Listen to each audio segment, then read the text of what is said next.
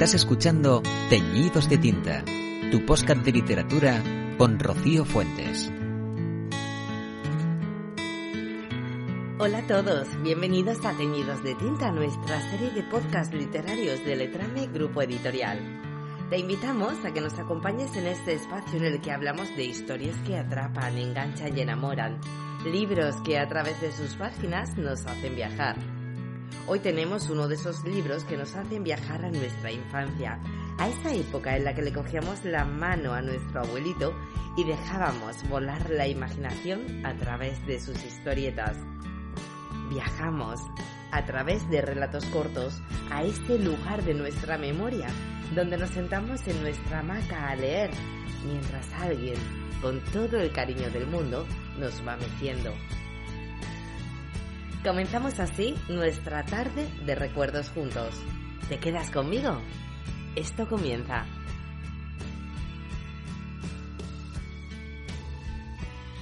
Brigitte Araujo, nacida en Acapulco en 1989, es médico de familia. En su primera obra publicada, En la hamaca, desmenuza añejas anécdotas donde cada historia engloba una etapa del ciclo vital de una persona para disfrute de todas las edades. Brigitte, bienvenida a Teñidos de Tinta y gracias por acompañarnos. Muchas gracias Rocío y también a tu auditorio que nos está escuchando por esta oportunidad de llegar a través de este medio a más lectores. En la hamaca es tu primer libro, un libro en el que nos haces viajar. Pero cuéntanos, ¿qué va a encontrar el lector en sus páginas?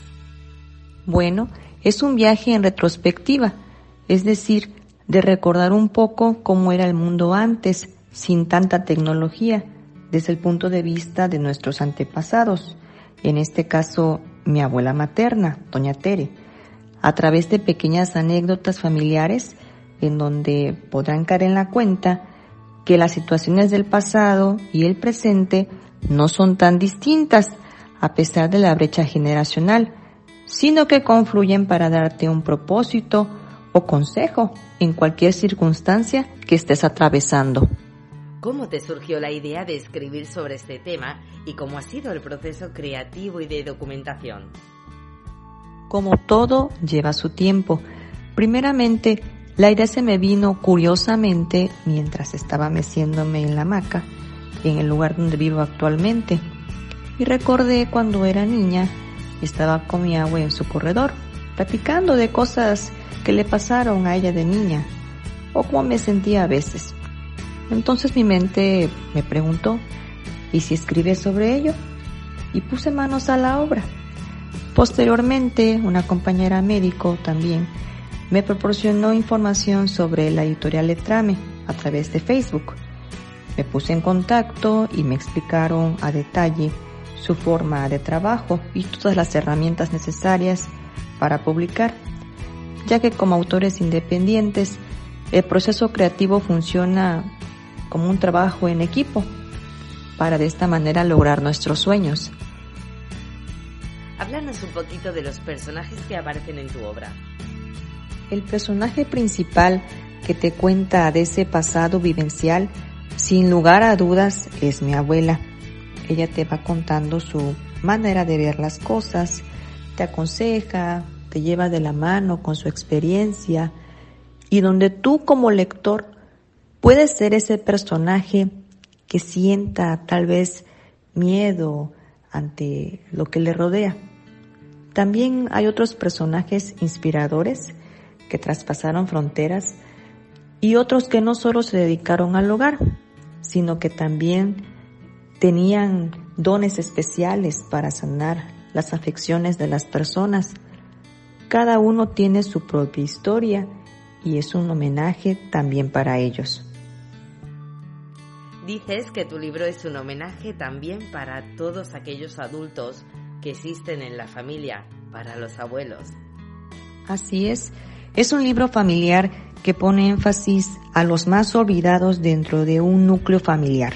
Me atrevo a decirlo, porque gracias a los abuelos nosotros estamos en este presente que después se torna en pasado y que la sabiduría que vamos emanando nos llega a través del tiempo. Un día somos hijos, después pasamos a ser padres, después abuelos, y así el círculo va y viene. Si algún lector que nos esté escuchando en este momento aún conserva sus abuelitos, hay que prestarles atención. Ellos son como libros que también esperan ser leídos, ser tomados en cuenta.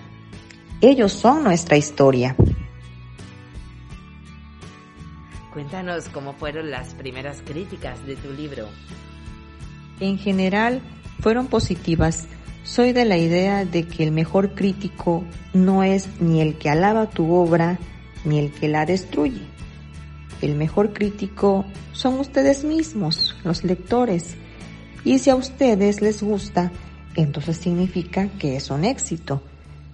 Para mí el éxito no es convencional, sino personal porque particularmente es mi ópera prima, lo más rápido que pude gestar en mi imaginación y que hoy en día es una realidad.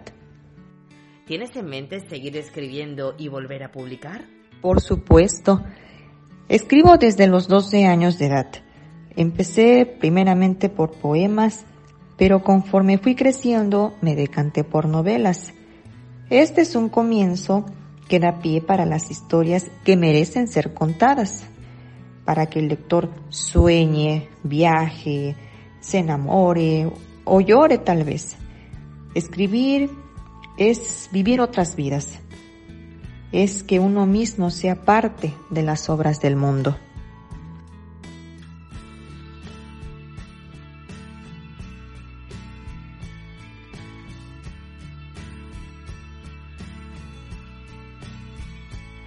Pues Brigitte, nos vamos quedando sin tiempo, pero antes de despedirnos, me gustaría que le dijeras a nuestros oyentes por qué hay que leer tu libro, qué es lo que lo hace especial.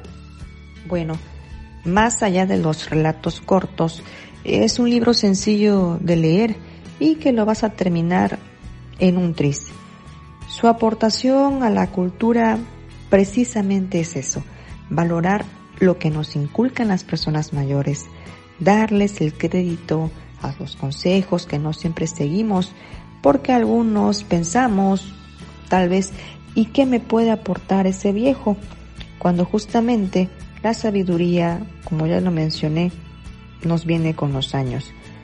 Lo que hace al libro especial son las situaciones que la gran mayoría vivió con sus abuelos y que más de uno recordará las anécdotas que nos contaban cuando éramos niños y que lo vemos como algo sin importancia, porque si uno decide, así como yo, pasarlas no solo como tradición oral, sino que queden plasmadas en el papel, entonces vamos a caer en la cuenta que todos tenemos esos relatos familiares que deleitan cualquier plática, porque cada familia es única y diversifica la sociedad y también la nutre.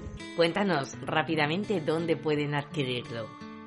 Está a la venta en la mayoría de las tiendas y plataformas online como Amazon, Gandhi, La Central, Librería del Sótano, por mencionar algunas. Brigitte, ha sido un verdadero placer tenerte hoy con nosotros en Teñidos de Tinta. Te deseo toda la suerte del mundo con tu obra. Muchas gracias por acompañarnos. Gracias una vez más, Rocío, y a todos los que nos están escuchando. Recuerden que la lectura ejercita la mente y si no tienes una hamaca, haz el gasto. También en ella puedes leer y disfrutar tus tardes con el libro de tu agrado. En la hamaca verás qué relajación tendrás. Te voy a contar algo, muchacha, me decía mi abuela mientras te mecía en la hamaca. Así, de esta forma, tan cariñosa y tan bonita, nos presenta Brigitte su libro, En la hamaca. Un libro repleto de relatos cortos, tristes, inspiradores y sobrenaturales que dejan un consejo o una reflexión. Un libro que se presenta como una especie de homenaje a nuestros mayores. Por eso, Tal y como dice su autora, si aún conservas a tus abuelitos, escúchalos y quiérelos mucho. Ha sido un verdadero placer compartir este baile con vosotros. Nos escuchamos muy pronto, como siempre aquí en Teñidos de Tinta. Hasta entonces, sean felices y lean, lean mucho.